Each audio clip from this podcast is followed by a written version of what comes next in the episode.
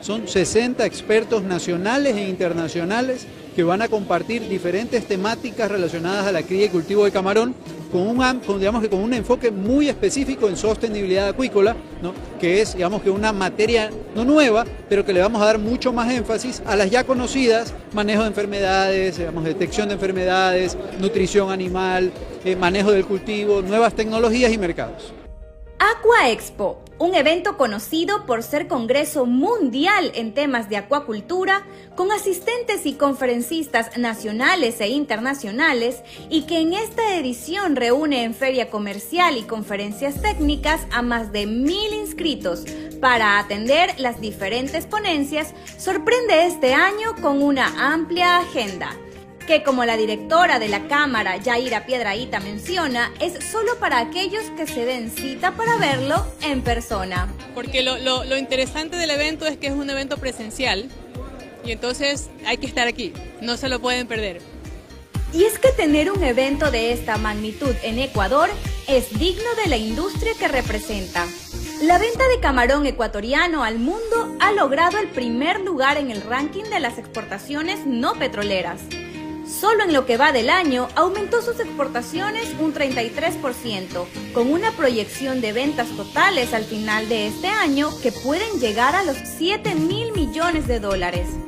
Sobre su importancia nos comentó Felipe Rivadeneira, presidente del directorio de FedExport. Y la verdad que ver toda la cadena, todos los homenajes que se han hecho el día de hoy a tanta gente profesional que se ha sacrificado durante muchos años es el fruto de lo que se está viviendo ahora, ¿no? Yo creo que el mensaje claro y de oír a los homenajeados es que el éxito no se consigue de la noche a la mañana, sino con mucho trabajo, con muchos tropiezos y lo importante no es, no es solo eh, eh, llegar, sino saberse levantar de cada uno de los tropiezos y ver lo que ha logrado. ¿no?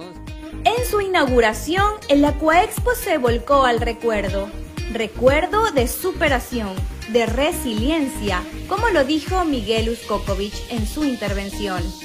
Y es que la gala se llenó de una alegre nostalgia cuando se entregaron reconocimientos a empresarios camaroneros que con su esfuerzo y dedicación han aportado con importantes avances tecnológicos y solo a través de su entrega al trabajo duro, persiguiendo la innovación, han generado un impacto positivo a la producción acuícola de todo el Ecuador. El ambiente en la inauguración era de mucho orgullo para todos los presentes, tanto para el sector público como para el privado. Y así se reflejó en la mesa directiva de la sesión. Al presidente ejecutivo y presidente del directorio de la CNA lo acompañaban el ministro de Comercio Exterior, Inversiones y Pesca, Julio José Prado, la prefecta Susana González y la directora general de aduana, Carola Ríos. Con Azul Sostenible habló justamente del gobierno el viceministro de Acuacultura y Pesca, Andrés Arens. Correcto, el sector camaronero, como te decía, es el más importante hoy en día en el país, es el sector que más exporta y somos el primer productor del mundo. Nuestro camarón es el mejor del planeta Así que esta feria atrae muchísimos compradores y vendedores, atrae también pues a la tecnología alrededor del sector, atrae a toda la cadena productiva que genera más de 250 mil empleos y le permite demostrar al país en la feria camaronera más grande del mundo toda la innovación y el, el desarrollo de tecnología que ha habido alrededor del sector camaronero. La visión de los acuacultores ecuatorianos se nota, es incansable y cada vez más ambiciosa por lograr mantener al Ecuador por todo lo alto. No se desconecten de Azul Sostenible, pronto tendremos nuevas noticias del gran avance de esta gran cadena que produce el mejor camarón del mundo. Un abrazo, un saludo especial a Azul Sostenible y en especial a Guillermo. Bueno, como siempre, un saludo pues, a Azul Sostenible, a Guillermo, a Londra, eh, a May, a la Albacorita y a todo el equipo que nos informa pues, siempre sobre el sector pesquero y acuícola eh, y nos mantiene al día con sus últimas noticias. Un saludo para Azul Sostenible, para el ingeniero Morán y para todo su equipo. Muchas gracias por esta cobertura y espero verlos en los próximos días del evento disfrutando en cada una de las actividades.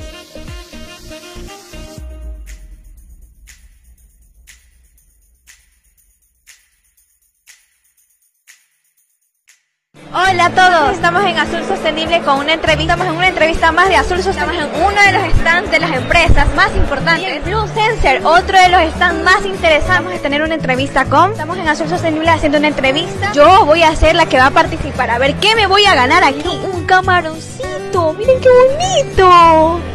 Yo no sé tú qué estás esperando para venir al evento de Aquaexpo, no te lo puedes perder, es hasta este día jueves, así que estás totalmente invitado. Ya con ustedes, Azul Sostenible. Un espacio de diálogo sobre la importancia del océano para Ecuador, relacionado a la conservación y el uso sostenible de sus recursos. Bienvenidos.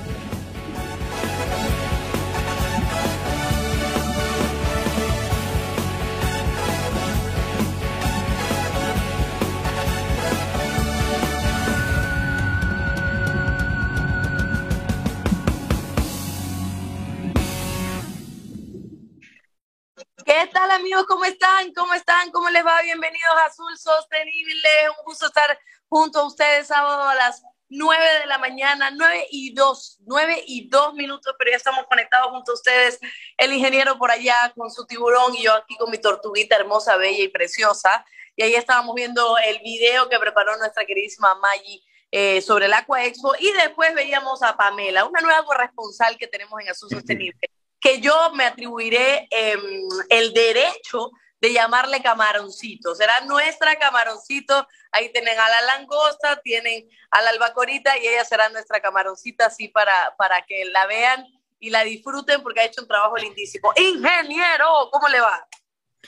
Hola, mi querida Londra, ¿cómo estás? Buenos días. Eh, Sí, todavía de viaje, pero bueno, aquí conectado siempre en Azul Sostenible para poder traer estas noticias importantes. Y bueno, eh, bienvenida Pamelita, la camaroncita, que es la que más disfrutó de la Coexpo. Tiene, hay unos videos por allí 3X que no podemos mostrar, de puro baile, de puro, la fiesta de, de, de culminación de Aquaexpo, ella estuvo allí en todas, desde el inicio hasta el final, así que buen trabajo y en todo caso, pues otro, otra persona más en el equipo, bienvenida, ¿no? Y a todos los que nos están viendo, eh, buenos días y gracias por estar conectados para seguir conversando de estos temas tan importantes y con una invitada especial, pues una invitada que justamente nos va a decir, bueno, cuál fue la conclusión de todo este gran evento de la Coexpo de, de Guayaquil, que es uno, el evento más importante hoy en día desde el punto de vista del sector productivo de, de nuestro país. Así que eh, vamos a conversar con ella, mi querida Londra. Así es, así es. Pamelita disfrutó, se conoció un montón de personas, por ahí dice que se ganó un camaroncito, así que hay que verlo ahí también en el estudio. Y hoy vamos a hablar de la Aquaexpo, que ahí con Yaira, que debe estar pero cansadísima, pero bien satisfecha por todo lo logrado en, en, esta, en esta feria tan importante, la más grande, la más grande hasta ahora. Entonces, vamos, ya lo saben ustedes, nos pueden seguir en YouTube y en Facebook, ahí estamos conectados junto a ustedes en vivo para recibir sus comentarios, para recibir todos sus, sus saludos, sobre todo para que le envíen los saludos al ingeniero que todavía nos pone un pie en el set de Azul Sostenible. Yo voy a, yo voy a hablar esto ahora, no se preocupen, esto hay que hablarlo porque no, no puede ser así. Cada vez más multas al ingeniero, así que si ustedes se quieren sumar para recibir todo lo que el ingeniero nos tiene que dar a cambio por su eh, no estar presente en el estudio, nos avisa a través de YouTube y de Facebook. Está bien. Ajá. Y recuerde que nos retransmite Radio Cascade, Channel Galápagos, Noticias en Desarrollo, El Día Noticias Ecuador y España Latina TV. Vamos entonces a nuestro primer segmento, Noticias desde el Mar. Presentamos Noticias desde el Mar. Y esta noticia también tiene que ver con la Aqua Expo. Esto es del Ministerio de Relaciones Interiores Pro Chile. Pues Pro Chile llevó a seis empresas chilenas a la feria Aqua Expo en Guayaquil, Ecuador. Escuchemos. Las oficinas de ProChile en Los Lagos y en Quito se coordinaron para llevar a seis empresas chilenas hasta la Feria Aquaexpo Guayaquil, que se realizó del 17 al 20 de octubre, que se define como el evento camaronero más importante del continente, que se desarrolla hace más de 20 años en Ecuador y que es organizado por la Cámara Nacional de Acuacultura.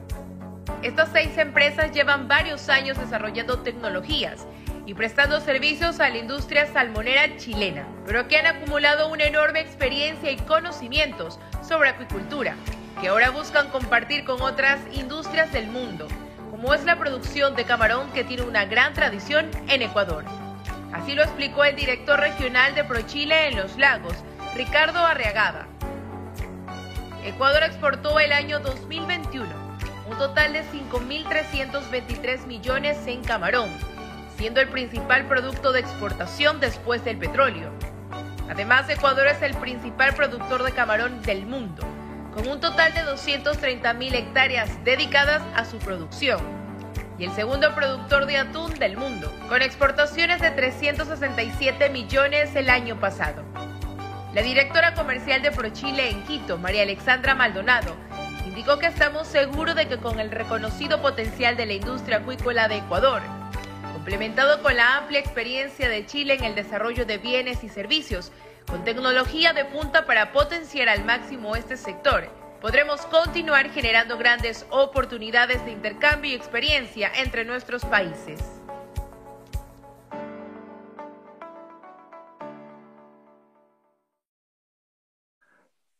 Excelente que estos intercambios sucedan, sobre todo para uno, demostrar que en Ecuador, que en Guayaquil se pueden hacer este tipo de eventos. Dos, para intercambiar conocimientos luego de una pandemia, como usted siempre, como usted dice, ingeniero, que, que la pandemia también frena ciertos, ciertas cosas, ciertos acuerdos y la verdad que en persona eh, se solucionan mejor las cosas. Y tres, sobre todo para demostrar que hay unión en el sector y que a nivel latinoamericano se pueden hacer grandes cosas si se unen, ¿no?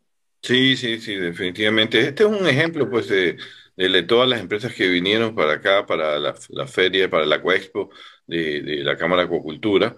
Pues eh, cinco empresas, eh, pero Chile es muy importante. Chile es un, también un importante productor de, salmón, el mayor productor también creo del mundo en este momento de salmón. Tiene una experiencia acuícola muy amplia en varias especies y bueno, que hayan estado aquí para venir a promocionar su tecnología eh, que debe servir para el sector, pues eh, es, muy bueno, ¿no? Vinieron empresas de todos lados, pues ya nos contará nuestra, nuestra querida Yaira sobre cuántas empresas vinieron, de qué lado, cuáles fueron las principales tecnologías que se presentaron, innovaciones, que el Ecuador pues siempre las está absorbiendo para ser el mejor eh, camarón del mundo y para ser hoy en día el líder mundial de producción de, de camarón, eh, mi querida Londra.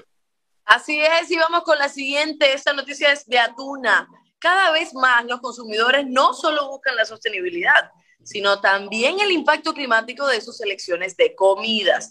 Un nuevo estudio de investigación ha confirmado una vez más que el atún y otros mariscos no solo son nutritivos, sino que también tienen bajas emisiones de gases de efecto invernadero en comparación con las proteínas de animales terrestres, especialmente la carne roja. Esta noticia me encanta.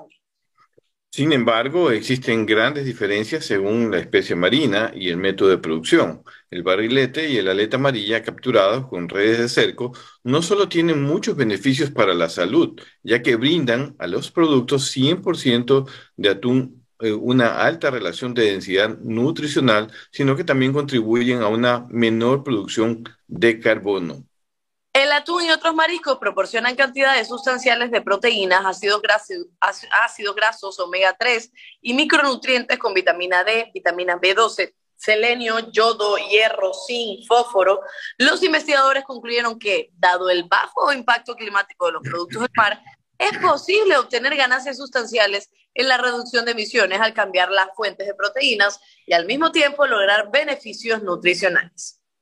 Si bien es necesario superar muchos obstáculos, tenemos el potencial de remodelar la producción y el consumo de productos del mar hacia especies que optimicen la nutrición y minimicen las emisiones climáticas, afirmaron los autores de este artículo. Mm, me encanta este artículo y ojalá también venga apoyado de un, de un estudio bastante amplio porque eh, sobre todo hay muchas personas a diario, ingeniero, que se van cambiando, ¿no? Las formas de alimentación, precisamente por esto del tema de los gases de efecto invernadero y hablan de la, de la carne roja.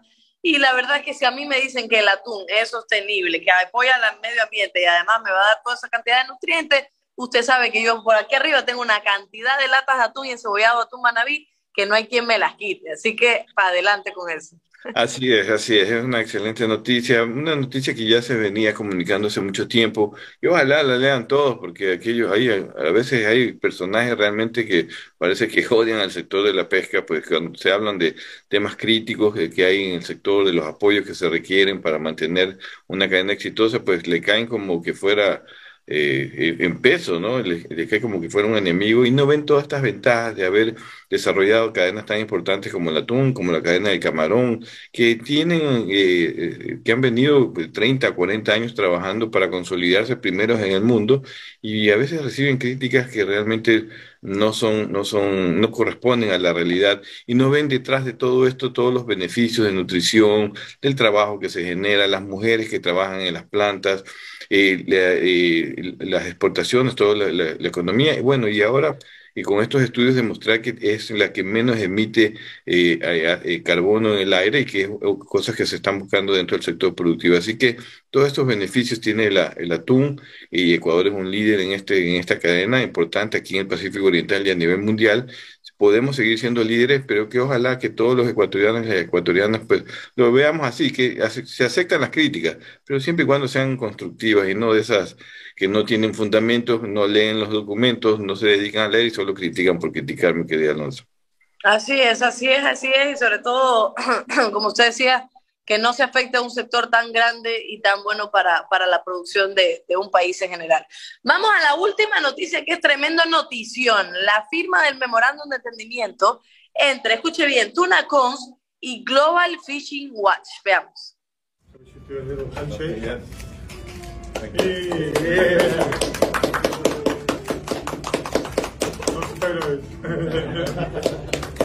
Atuneros miembros de TunaCons se comprometen con la transparencia de la iniciativa mundial Global Fishing Watch.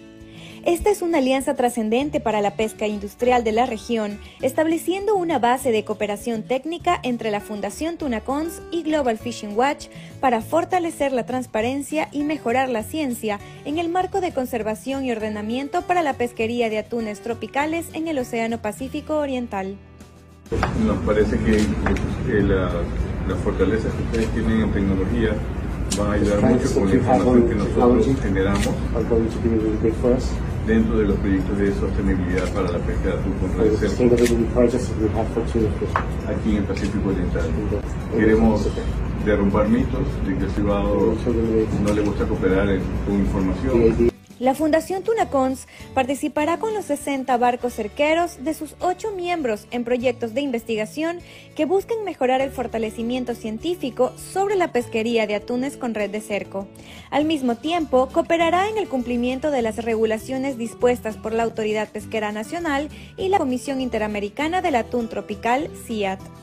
I don't, I don't need to say too many more words because the way you described uh, the ambition is exactly what we want to hear as a Global Fishing Watch. And I hope that you find the data useful and make sure the feedback is there. So I'm very glad to sign the, the agreement. So you're content of the Thank you. El compromiso entre las dos organizaciones mediante la aplicación de herramientas analíticas avanzadas facilitará el acceso a la información sobre el esfuerzo pesquero y ambas reconocen que este intercambio de información serán ventajosos para fortalecer la sostenibilidad de la pesca de atunes en la región y el mundo. Colaboremos juntos por un ecosistema marino sano. Tuna Cons.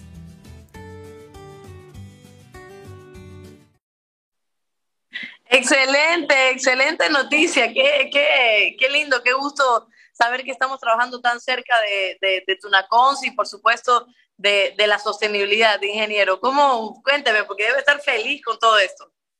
Sí, la verdad es que fue un paso, es un paso muy importante, es un paso porque vamos a tener que seguir dando muchos más para consolidar este primer acuerdo con una organización tan importante como es Global Fishing Watch es una ONG que viene promoviendo justamente la transparencia en alta mar de todas las flotas eh, pesqueras. Su objetivo para el, para el 2030 es que todas las flotas de pesca, no solo industriales, sino también artesanales, eh, puedan estar monitoreadas, pueda todo el mundo tener acceso para saber que todos están cumpliendo las reglas, pero además eh, la, alianza con Tunacon tiende a, mejorar la investigación justamente con los datos que tenemos para poder evaluar mejor las poblaciones de, atunes, las poblaciones de, pesca incidental, ver esas zonas eh, sensibles que deberíamos cuidar un poco más y con esto ayudar a la ciencia, ¿no? Ese es el propósito de Tunacons, de lograr la sostenibilidad a través de eh, alianzas eh, técnicas, alianzas científicas que ayuden pues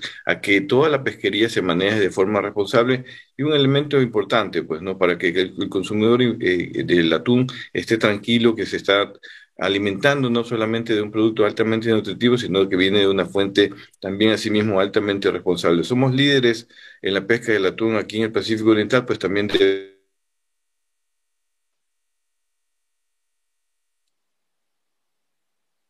Así se me fue el ingeniero, ¿verdad? Se me fue ser líderes en la responsabilidad y estar ganando Tunacons a nivel mundial, pues es, eh, lleva a este tipo de resultados, mi querida Londra. Ya, perfecto. Por un momento pensé que se me había ido la señal, pero aquí estamos. Y qué bueno, qué bueno que esto suceda en Ecuador para que vean que sí estamos eh, muy cercanos a la sostenibilidad y que estamos impulsando también paso a paso este tipo de eh, acciones y este tipo de relaciones. Recuerde que nos pueden seguir en Radio Cascada Channel por Noticias en Desarrollo, el Día Noticias de Ecuador y España Latina TV porque nos retransmiten en vivo, pero también vaya a Azul Sostenible en YouTube y en Facebook y ahí estamos en vivo para que envíe sus saludos que ya nos van llegando muchísimos. Vamos a ir a un corte y enseguida volvemos con nuestra invitada, con los saludos y con muchísima información. Quédate en sintonía. Ya volvemos con más de Azul Sostenible.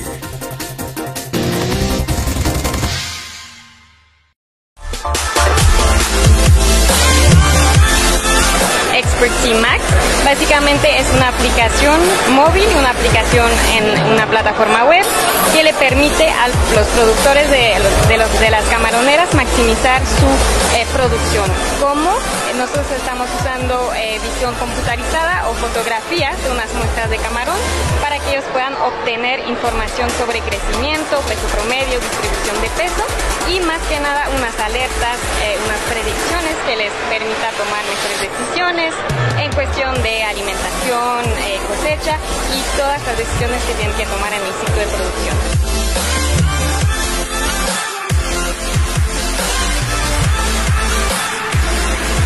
Bueno, en esta ocasión estamos mostrando a nuestro cliente nuestra línea premium, nuestra dieta Aquaxel, que es nuestra dieta de nutrición de clase mundial, una dieta para diferentes etapas de cultivo de camarón.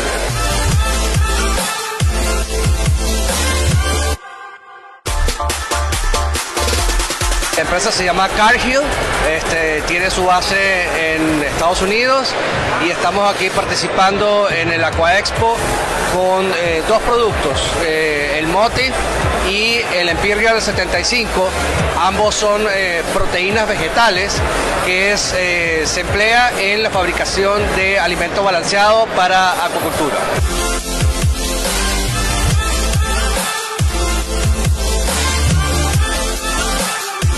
Nosotros somos Red Barn Group, nosotros tenemos calcio, magnesio y potasio en estado 100% puro biodisponible. Nos encargamos básicamente de todos los crustáceos, peces y camarones. Y aportamos principalmente con la alimentación automática, que es lo más avanzado, digamos, en materia de tecnología, lo, más actual para producir mejor. Con alimentación automática puedes pasar un productor de producir 4.000 libras por hectárea a producir 8.000, 9.000 libras por hectárea, en el mismo espacio de tierra, usando casi los mismos recursos naturales.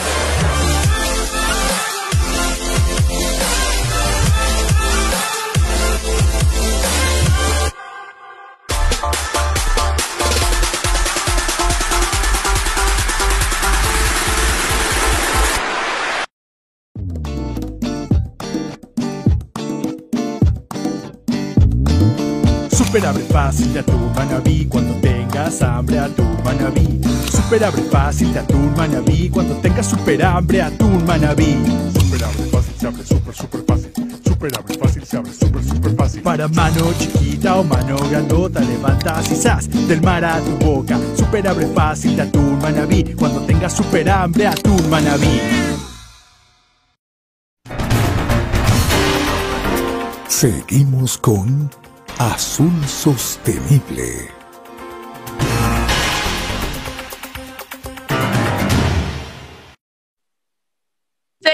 Azul Sostenible y esas fue, fueron las imágenes también y la cobertura de nuestra camaroncita y esta Pamela Torres también. Próximamente la escucharemos, ya estamos, ya estamos ahí enfocándonos en eso. Vamos a leer algunos saludos. Wilson Gómez dice saludos para todos los integrantes de Azul Sostenible, una invitada de lujo, Yaira Piedraíta. Eh, también está Wilson Gómez de Huaquillas, El Oro Ecuador. Pizza, muy buenos días, Azul Sostenible. Hoy tenemos una gran amiga y profesional del sector acuícola. Felicitaciones por un Aquaexpo que cada vez es mucho mejor. Éxito. Juanita Zambrano también nos envía saludos. Franklin Ormaza, muy bien como siempre, dice, buen comentario, fabuloso ese memorándum. Así es. Alberto Antonio García dice, hola amigos de Azul Sostenible, aquí presentes en Santa Elena con una buena producción de la semilla de ostras en el país. Y Grace Hunda dice, felicitaciones a Tunacons por fortalecer la transparencia en las pesquerías de atún con red de cerco en el Pacífico Oriental.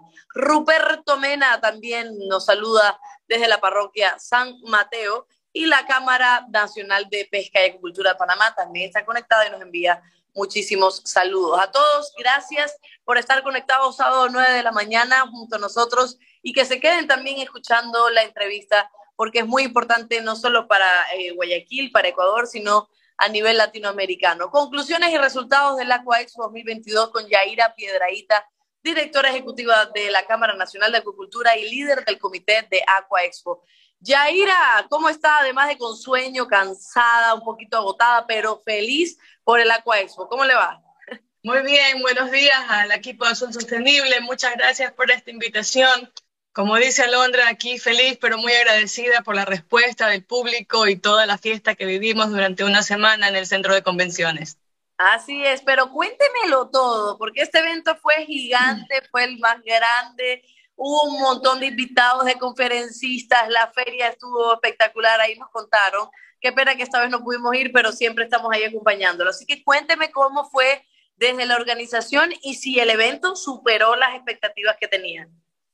Bueno, yo creo que sí, el evento superó las expectativas eh, de lado y lado. Hemos tenido muchísimos comentarios eh, de felicitaciones, de agradecimiento, eh, en general pues comentarios muy buenos. Siempre hay detalles que se nos pudieron haber escapado, que no pudimos controlarlos, como el tema del estacionamiento que nos quedó corto.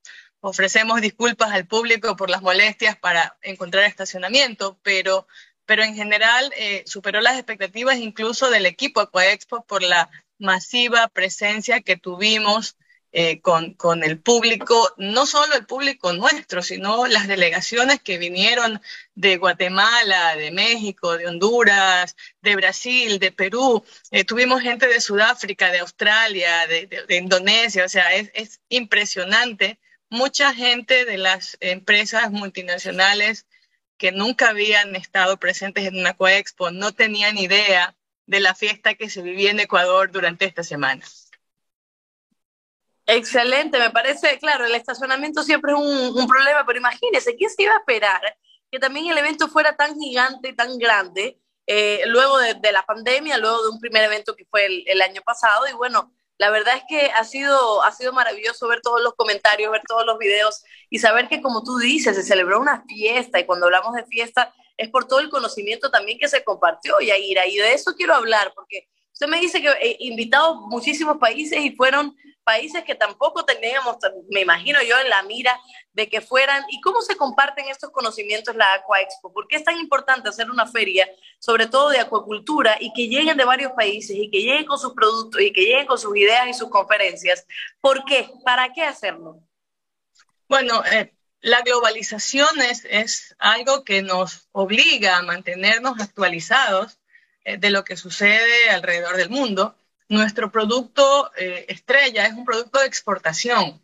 Eh, el camarón que se produce en Ecuador tiene un destino principalmente de exportación. Por tanto, debemos estar al día en lo que sucede en nuestros mercados de destino, pero también debemos estar al día en todo lo que sucede en torno al desarrollo de la industria, porque debemos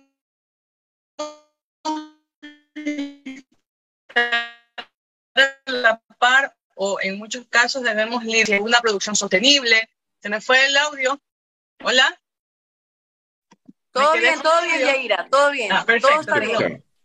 Eh, le decía, tenemos, Ecuador lidera muchos temas, por ejemplo, lidera el tema de la sostenibilidad. Entonces Aquaexpo es la vitrina en la que Ecuador le muestra al mundo qué está sucediendo en su industria, pero también es la oportunidad para que los productores camaroneros nuestros sepan cuáles son las tecnologías que se están aplicando, no solo en camarón, sino a veces en otras especies, qué podemos hacer para mejorar nuestra productividad, cuáles son las amenazas de la industria en temas de enfermedades, de estructura de costos, eh, de riesgos naturales, etcétera, y qué innovaciones se pueden hacer dentro de sus sistemas de producción para lograr eficiencia, sostenibilidad y obviamente la rentabilidad del negocio, que es el propósito también de desarrollar la industria.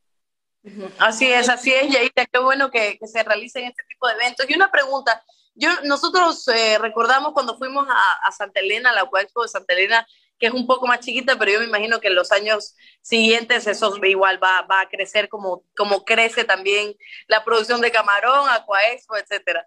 Em, y ahí em, el, el, director ¿no? De, de, la Cámara Nacional, el presidente de la Cámara Nacional de Acuacultura, hablaba de algunas cosas que faltaban en, este, en esta zona. Aquí en Aquaexpo, en este Aquaexpo de Guayaquil, también se habló de lo que falta para seguir creciendo, de lo que se necesita como sector y, el apoyo, digamos, de las empresas em, para poder seguir creciendo. Se llegó a, esa intervención, sobre todo para, para que las personas se fueran con la idea de que se puede hacer más.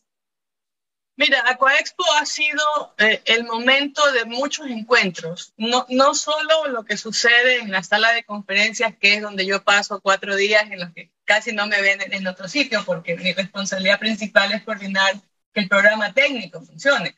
Pero más allá de eso, tuvimos muchos otros encuentros importantes. Por ejemplo, se firmó un convenio entre la Cámara Nacional de Acuacultura y la WWF para trabajar en temas de sostenibilidad y monitorear que efectivamente la industria no se está expandiendo en zonas de manglares.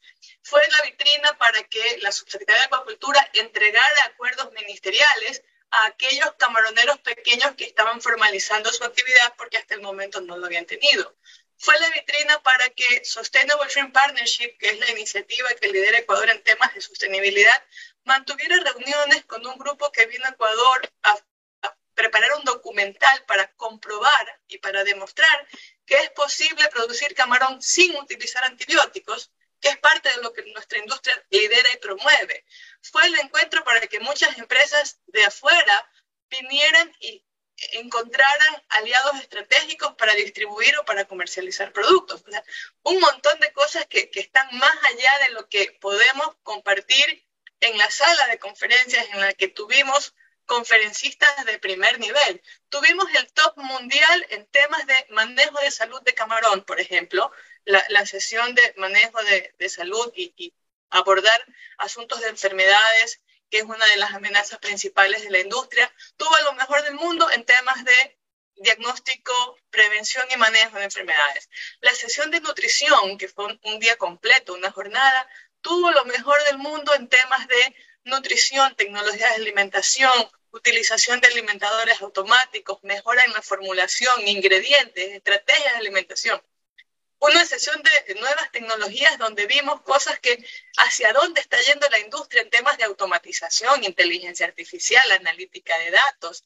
O sea, no, no te puedo explicar en la duración de este programa todo lo que hemos podido lograr, por eso es que ha superado las expectativas incluso del equipo organizador. qué bueno, qué bueno, eso es importante, incluso del equipo organizador, ojalá y siga superándose muchísimo más.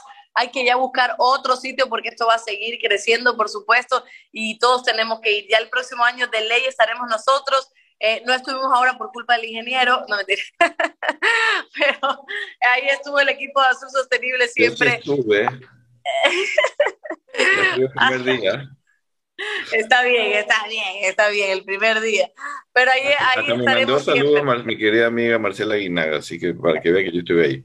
Sí, sí, sí, ya voy a hablar con Marcela porque dicen especial a Guillermo. Yo me parece raro esto, pero bueno, ya, ya voy a hablar. Un saludo para Marcela. Vamos entonces, Yaira, voy a hacer un pequeño corte para que el le haga sus preguntas también, para recibir otros saludos. Recuerda que estamos en YouTube y en Facebook. Y ya hoy volvemos para hablar de las conclusiones de la Coexpo, que fue tremenda fiesta. Quédate en sintonía.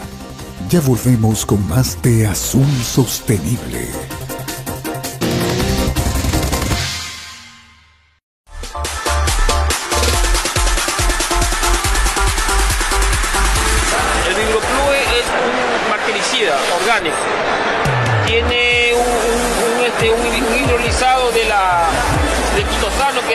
Cutícula del camarón, que eso hace que el camarón tenga una carga orgánica baja, una, perdón, una carga bacteriana bastante baja. Ataca directamente el, el vibrio, este, ataca también a hongos y patógenos gran negativo por general.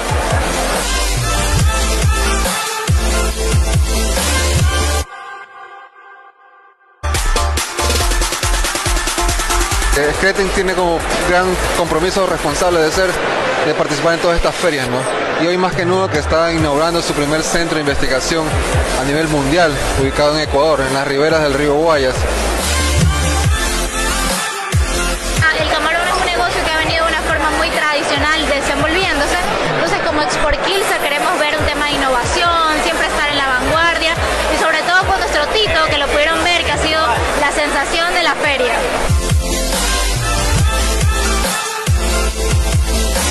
Nosotros buscamos en general eh, aumentar la digitalización y llevar toda la tecnología hacia distintas eh, industrias de la proteína animal. Nosotros trabajamos muy fuertemente en Chile con salmones, eh, trabajando con modelos de analítico y modelos predictivos, y ahora estamos migrando hacia otras proteínas animales, tales como lo es el camarón, respecto a la digitalización de procesos, flujos de trabajo y también digitalización también de, de la data y automatización de reportería.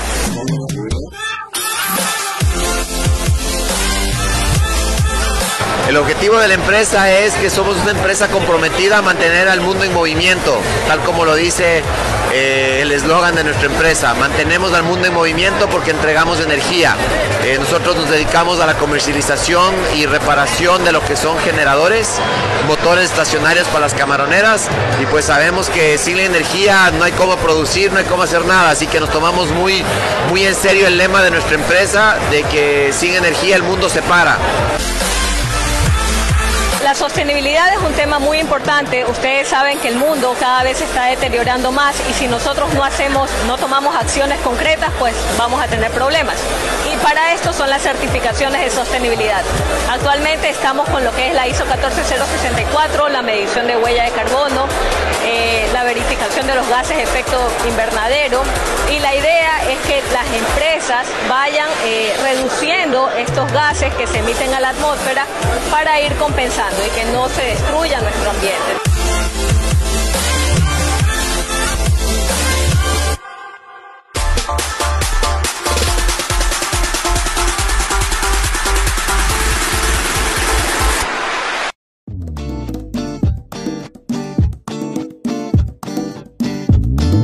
Super abre fácil de atún manabí cuando tengas hambre atún manabí. Super abre fácil de atún manabí cuando tengas super hambre atún manabí. Super abre fácil se abre super super fácil. Super abre fácil se abre super super fácil. Para mano chiquita o mano grandota levantas y del mar a tu boca. Super abre fácil de atún manabí cuando tengas super hambre atún manabí.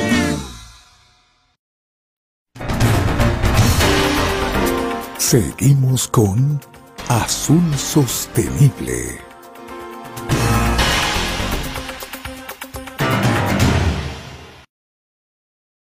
Seguimos en Azul Sostenible y esa fue otra entrega de nuestra Pamelita, la camaroncita ahí en Azul Sostenible, eh, con el micrófono en la Aqua Expo para, para entregarnos también todas estas intervenciones y todos los ofrecimientos también que se hacían en la feria y todas las empresas que fueron invitadas a la feria Aqua Expo Guayaquil. Manuel Banchón Reyes nos saluda al equipo Azul Sostenible, uno de los mejores programas del país, dice. Ruperto Mena, don Guillermo Morán, no se olvide de la invitación que le dimos para las festividades del Cholo Pescador de la parroquia. Lo esperamos sin falta, por favor, espero y nos honre con su presencia. Verá, ingeniero, vaya a ver si también en su agenda internacional también puede ir a las festividades del Cholo Pescador. Por supuesto, por supuesto. Ahí estaremos como Azul Sostenible con Alondra. Ahí está, la camaroncita, el maji maji, el albacorita, es un ceviche mixto lo que tenemos ahí. No, así es. Vamos, eh, Mario González dice, saludos del Salvador, a Yaira Piedradita, compartimos en un panel acuícola. Eh, saludos del Salvador, eh, bueno, es esto, un, un panel acuícola en la Conferencia Mundial de Acuicultura en Mérida, México. Felicitaciones por el éxito de su recién evento en Ecuador y saludos a Azul Sostenible. Gracias, Mario, siempre está pendiente de nosotros. Un abrazo, un abrazo fraterno para ustedes. Seguimos entonces con Yaira Piedradita para hablar de las conclusiones de la Aqua Expo em, eh, y los resultados también de este año 2022, una feria que fue magnífica. Yaira, entonces vamos con el ingeniero, ahí está para que le haga algunas preguntas. Yaira, gracias por estar aquí con nosotros nuevamente. Pues, tú eres una de las invitadas siempre de Azul Sostenible porque también estás en un sector muy importante para nuestro país, con un crecimiento gigantesco, acelerado, importante y que eh, debe ser pues conocido por todos, todo lo que hay aparte de la Aquaexpo, todo lo que hay por detrás. Y Aquaexpo justamente muestra eso, ¿no? Toda la tecnología, todo el trabajo que se, que se implementa o se quiere implementar en esta cadena tan importante del camarón. Yaira, se habla de unas proyecciones en, los mercados muy interesantes. Para este año pues se habla de 7 mil millones, pero también se habla que a, corto plazo, el próximo año, los próximos dos o tres años, el camarón eh, de, de, Ecuador hacia el mundo va a seguir creciendo en sus exportaciones. ¿Esa expectativa es una realidad? Bueno, primero para agradecer nuevamente por la invitación. Eh, siempre estamos dispuestos a participar en este programa eh, no solo por la calidad de contenido, sino también por la cantidad y tipo de público que lo sigue. Eh, es importante que en muchas ocasiones quienes no están en la industria de camarón y no conocen mucho, entienden también qué hay detrás del ceviche o de los camarones apanados o de cualquier otra receta que se están comiendo. Y es, y es toda una industria que sostiene la economía del país y, por lo menos 250 mil personas que eh, son jefes de familia que también llevan el, la comida, la educación, la salud y todo lo demás a sus familias, eh, con, con, los honorarios y con los salarios que perciben a, partir de sus trabajos en la industria camaronera. Y eso hace que comerse un ceviche sea mucho más que, que la receta eh, y, y, lo que estás pagando por él. ¿no? Es todo lo que representa como industria y, y, sí es bueno que en muchas ocasiones quienes no entienden lo que está detrás lo, lo puedan saber. Eh, sobre tu pregunta de las proyecciones de la industria, bueno, obviamente como, como sector tenemos una gran responsabilidad en la economía del país, somos el 20% de, la, de las exportaciones mundiales, de camarón casi el 25%, y eh, representamos un porcentaje muy importante de las exportaciones totales en Ecuador. Por tanto, hay que manejar eh, la situación de producción y exportación con mucha responsabilidad y cuidado. Obviamente, Ecuador ha venido creciendo en los últimos años, eh, no, no solo eh, por, por, la industria como tal, sino por toda la innovación que hemos podido implementar y por todas las mejoras en términos de alimentación, sostenibilidad, etc. Pero siempre el crecimiento va a depender de la aceptación del mercado. Obviamente hay una relación inversa entre oferta y demanda y en la medida en que los precios de mercado nos permitan seguir exportando, lo, lo podremos hacer de forma sostenida, pero eh, todo depende de las condiciones externas, así que no te puedo dar eh, cifras exactas de proyecciones claro. porque siempre son muy especulativas, ¿no? Al, al final del día de, debemos eh, ver la realidad y, y, la realidad es que nuestros productores y nos, nuestros exportadores tienen un trabajo muy duro en, en términos de identificar cuál es el mejor momento, el mejor mercado y, y, la mejor condición para que su producción y exportación al menos sea rentable y les permita continuar en el negocio. Eh, a raíz de la pandemia, de la, de la depresión económica post pandemia y de toda la situación que, que estamos viviendo a nivel global, incluso pues la guerra entre Rusia y Ucrania, todo esto, esta geopolítica mundial afecta lo que pueda suceder en nuestras exportaciones. Así que eh, a menos que sea un experto en mercados y en términos de macroeconomía que te pueda dar una proyección real, yo no sabría decirte qué va a suceder. Obviamente en este año, en términos de producción, hemos tenido una estabilidad eh, importante, no hemos tenido problemas eh, de condiciones ambientales, de enfermedades emergentes que nos afecten a, a la supervivencia. Por tanto, la tendencia sería pues mantener la línea que hemos tenido en los últimos años, pero los volúmenes eh, dependerán también de un contexto mucho más grande que solamente la situación de la, de la industria. Claro, eh, totalmente de acuerdo contigo, de demostrar justamente las dificultades de salir a, a vender el camarón eh, durante la pandemia, post pandemia, eh, y tener ese crecimiento importante que, que, han logrado ustedes, toda la cadena del sector, pues es importante que se lo conozca porque eso genera trabajos, como tú dices, remunerados, estables, que pueden mantener a la familia, sobre todo en los sectores rurales, que también, porque este es un sector que hay que reconocer que también está en los sectores rurales y que ayuda al crecimiento de esas zonas rurales. En el caso de la pesca, pesca artesanal, pesca industrial en las zonas costeras, ustedes también en las zonas costeras, pero también en las zonas rurales de las provincias de, costeras, sobre todo de, Guayas y, y, El Oro. Y por lo tanto, pues eh, esto, pues justamente requiere tener mucho cuidado, ¿no? Eh, eh, tenemos buenas expectativas, pero también tenemos competidores importantes que a veces la gente desconoce, ¿no? Estos competidores que, están allí esperando algún bache para Ecuador, ya sea por enfermedad, ya sea por precio, ya sea por logística, como tú dices, después de la pandemia, eh, de la pandemia todos los precios de la, de la, de, la, de la, logística mundial de las navieras subió bárbaramente y afectó a todos los sectores exportadores, pero ahí estuvo el camarón, ahí estuvo el atún, las flores y todo el mundo eh, sobrepasando eso para seguir eh, eh, aumentando y, aprovechando los mercados, ¿no? Y en esto los competidores, Yaira, ¿cuáles son nuestros principales? Para que la gente conozca que no es fácil salir, como tú dices bien, a, vender el camarón. Llegamos con el camarón y lo compran rápidamente en todas partes del mundo. Pero también tenemos competidores que están esperando estas posibles, posibles baches de, Ecuador. ¿Quiénes son nuestros principales competidores en nuestros mercados, a los cuales también tenemos que de alguna manera hacer seguimiento de cuáles son sus innovaciones o cuáles son sus expectativas para poder crecer o competir con Ecuador?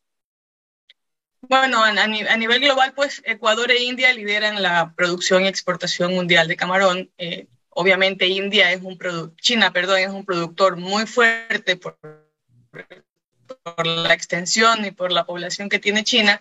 Sin embargo, eh, las exportaciones de China no reflejan su producción total, eh, porque obviamente por, por lo grande de su país tienen un consumo interno muy fuerte, pero en términos de exportaciones, Ecuador e India están a la cabeza, Indonesia, Tailandia, Vietnam son otros productores fuertes. En, Latinoamérica está pues creciendo la producción en México y en Centroamérica. Eh, Perú tiene también producción de langostinos, como dicen ellos, en el norte, casi frontera con Ecuador. Brasil está tratando de mejorar las condiciones de producción para, para poder eh, crecer como industria, pero para Ecuador es, muy difícil porque como lideramos las exportaciones, eh, digamos, todos están pendientes, como tú dices, de que Ecuador dé un traspié, de que cometa un error, de que su producto tenga eh, alguna situación en, los mercados o alguna noticia a veces muy especulativa que comprometa la calidad o la inocuidad nuestra. Y por eso eh, colocar camarón en los mercados es, es, complicado y por eso la Cámara también lidera las misiones en las ferias que se hacen a nivel internacional, en los seafood shows, en Boston, en Barcelona, en China, en Vigo, etcétera, porque hay que salir a vender el camarón. No, no, no es que te están llamando a decirte mándeme uno, dos o diez contenedores, hay que salir a ofrecerlo. Hay que buscar, buscar las mejores condiciones, hay que eh, buscar las garantías para que el cliente, si es un cliente nuevo, también eh, cumpla con sus compromisos económicos y no nos deje embarcados con el producto sin pagar es, es muy complicado ¿no? Eh, trabajar, ¿no? Y como tú mencionabas, el asunto de la logística, eh, digamos que en los últimos años los precios se han cuadruplicado o quintuplicado, el tema de los fletes y la disponibilidad de cupos y de contenedores también se ha hecho mucho más escasa. Por tanto, los costos se incrementan y los tiempos también se alargan y cada día de mantener el, camarón en la cadena de frío es costoso, como también es costoso mantenerlo en la piscina de producción por el riesgo que representa en términos de enfermedades, de, robos inclusive, ¿no? Si tienes ya camarón muy grande, se vuelve atractivo para la, para la piratería y también eh, el costo diario de mantener los animales alimentándolos, eh, proveyendo oxígeno, controlando parámetros, etcétera, y que demanda mucho esfuerzo eh, en todos los eslabones de la cadena. Y esto es importante pues que, que, el público lo entienda, porque en muchas ocasiones el productor camaronero o el exportador o el procesador son juzgados de manera eh, ligera sin entender todo lo que sucede detrás de nuestra industria. Así es, así es, así es. Eh, Yaira, eh, la verdad es que ojalá se comprendiera, y bueno, por eso sale también Azul Sostenible a explicar con ustedes, que son los especialistas, a que hacer trabajos de campo también con nuestro equipo para mostrar la feria, para mostrar la, la arbicultura, que es una, una especialidad tan importante también, que es donde nace justamente toda la cadena, todo lo que se hace en el mismo sector, el sector procesador, que ya más adelante que, quisiéramos visitar una planta procesadora para saber qué están desarrollando en valor agregado, ¿no? Eh, ya era, eh, el tema de seguridad es un tema también gravitante para las camaroneras. Es un tema que tiene un costo que a veces no se reconoce también para la, para la industria, ¿no? Que tiene que asumir ese costo de aumentar la seguridad para evitar eh, que obviamente los, la inseguridad que hay en, en, las, en, los sectores productivos pues no se, no se, no, no crezca, ¿no? O se controle, porque hasta eso tiene que cuidar el sector exportador que tiene que preocuparse de la seguridad. En ese tema se ha podido resolver porque siempre hemos escuchado que también hay problemas de seguridad en las camaroneras, justamente lo que tú nos comentabas hace un momento. Bueno, el problema de seguridad creo que es un tema transversal, no solo en los sectores productivos, sino a nivel de ciudadanía también. Nosotros como ciudadanos tenemos dificultades y tenemos eh, estos problemas de seguridad pero, pero más allá del tema transversal, que es un tema que se debe abordar con las autoridades respectivas y en el cual la Cámara mantiene canales abiertos y, funcionarios que están en el seguimiento, es el impacto en nuestros costos. Eh, el impacto en nuestros costos por, por, garantizar una mejor seguridad que la que nos pueden proveer los organismos eh, correspondientes, impacta eh, de manera significativa en la estructura de costos y, por lo tanto hace que la rentabilidad en cada uno de los eslabones eh, también se reduzca porque debes asignar un valor adicional que no está estipulado, porque se supone que esto tú ya lo pagas en impuestos para que te puedan proveer seguridad. Entonces, además de toda la carga tributaria que tenemos en la que la seguridad debería estar implicada, eh, tenemos que destinar eh, montos adicionales pues a contratar empresas especializadas en seguridad, a implementar sistemas de monitoreo y de videovigilancia, eh, sistemas de, alertas para, para, los sitios de, más peligro, eh, etcétera, ¿no? Entonces, inclusive tecnología, se invierte en tecnología para monitoreo y vigilancia eh, porque es algo muy necesario. Entonces, sí, sí, pues eh, es un asunto que nos preocupa a todos, pero que no es un problema exclusivo de nuestra industria. Claro, y por lo tanto debemos abordarlo desde una eh, perspectiva más macro. Sí, definitivamente sí, y es, para que todo, para que todos vean que justo estos sectores también tienen que invertir en, estos temas de seguridad más allá de los impuestos que se pagan y que lamentablemente pues van el precio final, todo eso le cuesta al camaronero, sobre todo al pequeño y mediano, que es un sector también muy importante en, el sector camaronero y en todos los sectores hay pequeños y medianos, preocuparse de ellos para que mantengan justamente su actividad a largo plazo. Un capítulo importante, Yaira, que tú eres especialista, la investigación. Investigación, el capítulo de investigación de ciencia, tecnología aplicado al sector camaronero. ¿Qué, qué resultados hubo en la Acuaexpo? ¿Se ve algo nuevo en, investigación? ¿Hacia dónde va el sector camaronero? ¿Se va a ampliar, aparte del camarón, hay posibilidades de, de ampliar la acuacultura en el país en otras especies? Eh, vemos por allí muchos esfuerzos por hacer eh, cultivos de, de ostras de, y tratar de hacer otras especies pero eso requiere una tecnología específica. Pero Aquaexpo también atrae otras, otras ideas afuera del camarón, ¿no verdad? Bueno, sí, hay, hay muchas cosas que, que eh, surgen de Aquaexpo. Como yo te decía, es el punto de encuentro eh, de, de inicio o de conclusión también de muchas otras cosas.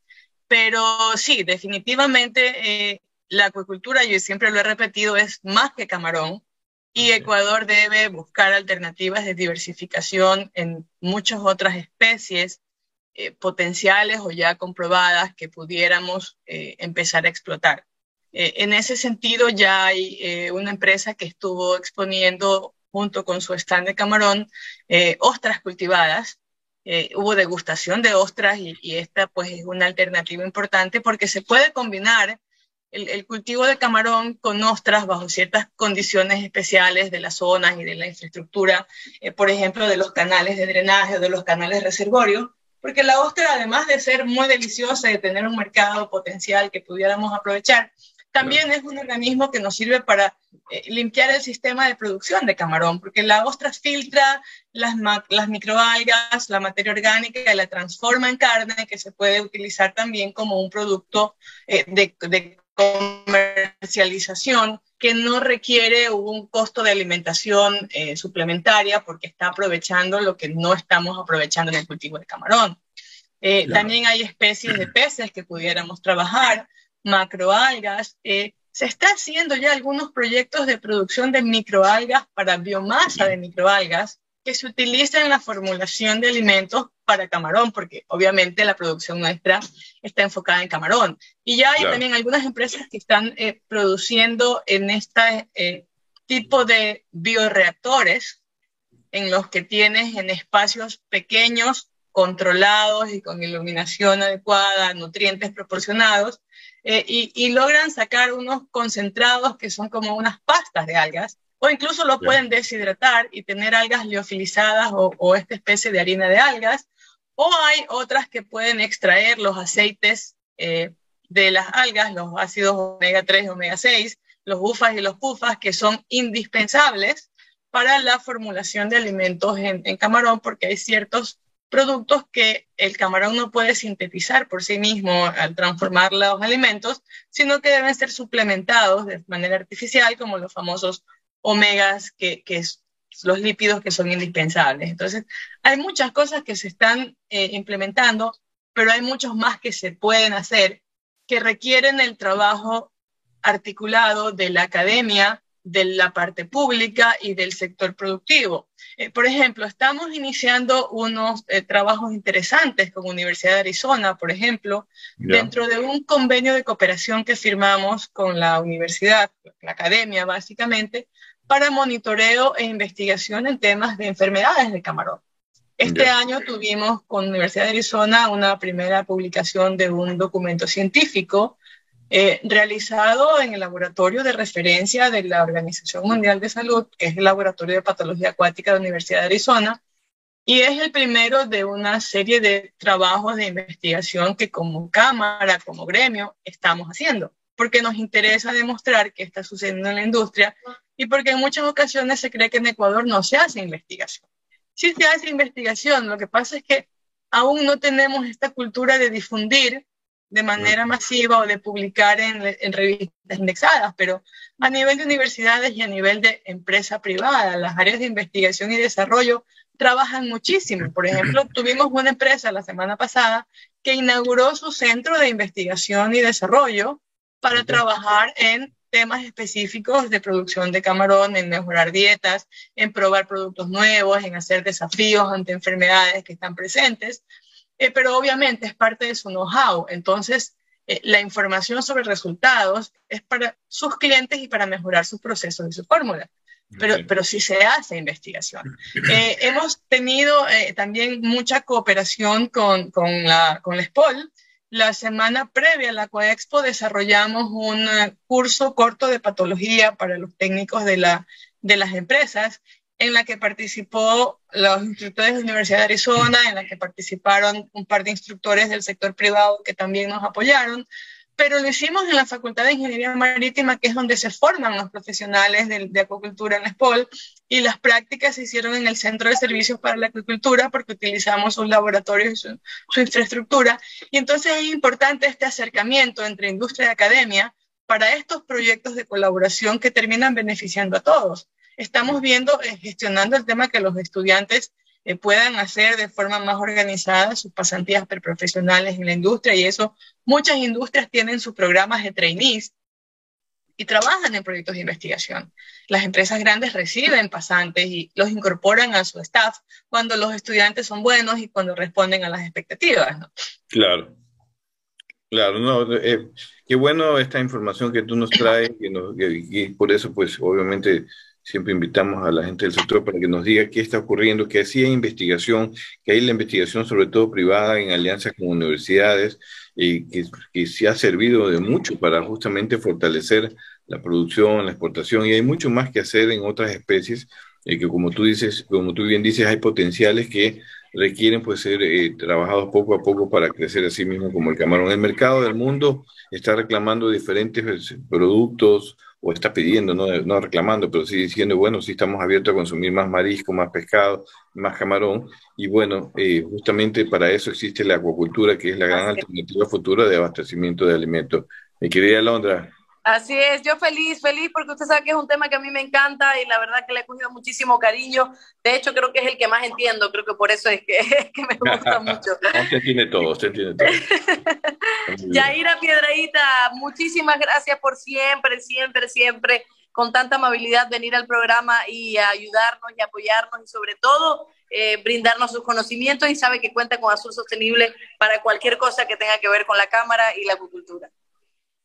Muchas gracias, muchas gracias, Londra. Solo les quería dar unos números más concretos, porque el programa era las conclusiones de Aquaexpo, pero nunca les dije que tuvimos más de 1.500 asistentes a la sala de conferencias, porque tuvimos dos salones simultáneos. Nunca habíamos tenido una eh, audiencia de más de 1.500 personas, lo cual pues eh, explica por qué estábamos tan alterados en esos días pero en la feria comercial tuvimos entre 4.000 y 5.000 personas eh, asistiendo diariamente, más allá de todo el personal que despliegan las empresas que exhiben en, la feria, ¿no?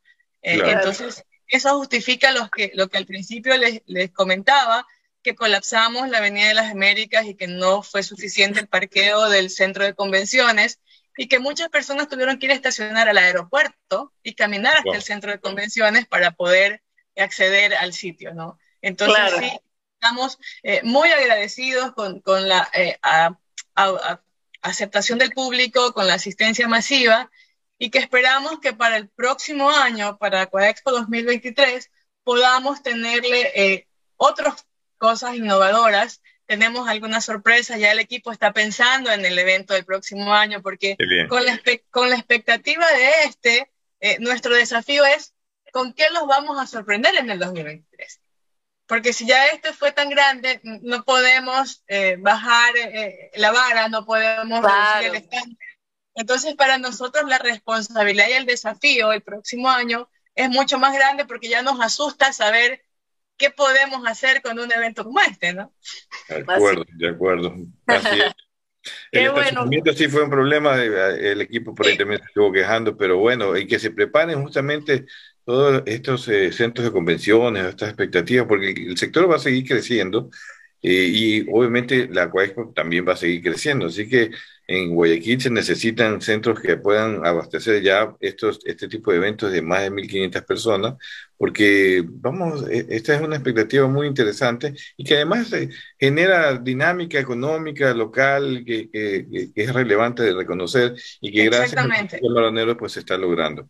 No, no, es solo la industria, no es todo lo que movió esta semana de evento en términos de logística, de constructores, de diseñadores, de transporte, de hoteles. La, la eh, oferta hotelera de la zona estaba completamente copada porque Aquaexpo llenó eh, todos los hoteles del sector y no había dónde hospedarse, ¿no? Perfecto. Qué bueno, qué bueno, para que vean que es algo que no solo se queda ahí, sino que también toca a varios sectores y estos eventos hay que hacerlo sobre todo por el, el problema económico y sobre todo porque hay que mm, darle un poco de esperanza también al sector y, y, a todos y a todos los que se involucran en este tipo de ferias. Muchísimas gracias, Yaira Piedradita. Ahora sí, nos despedimos de usted y siempre bienvenida. Así que nos vemos Muchísimas gracias. Un abrazo. un abrazo. Vamos entonces a un corte. Vamos a un corte y enseguida volvemos con las encuestas en Twitter. Quédate en sintonía. Ya volvemos con más de Azul Sostenible.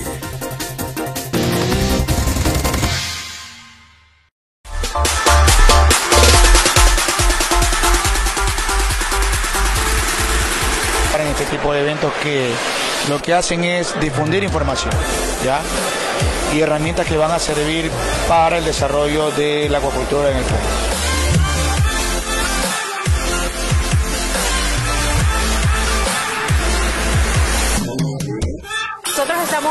Especializados en muchos campos dentro del sector alimenticio, dentro del sector farmacéutico, dentro del sector de investigación y desarrollo y también en el campo de biología molecular.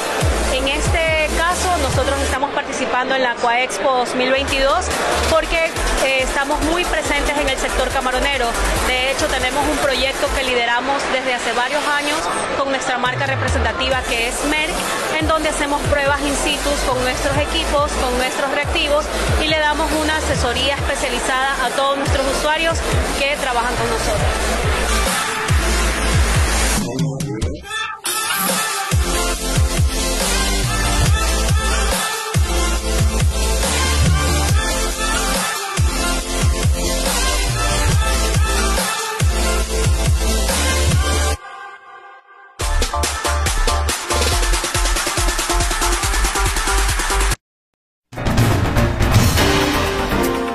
Seguimos con Azul Sostenible.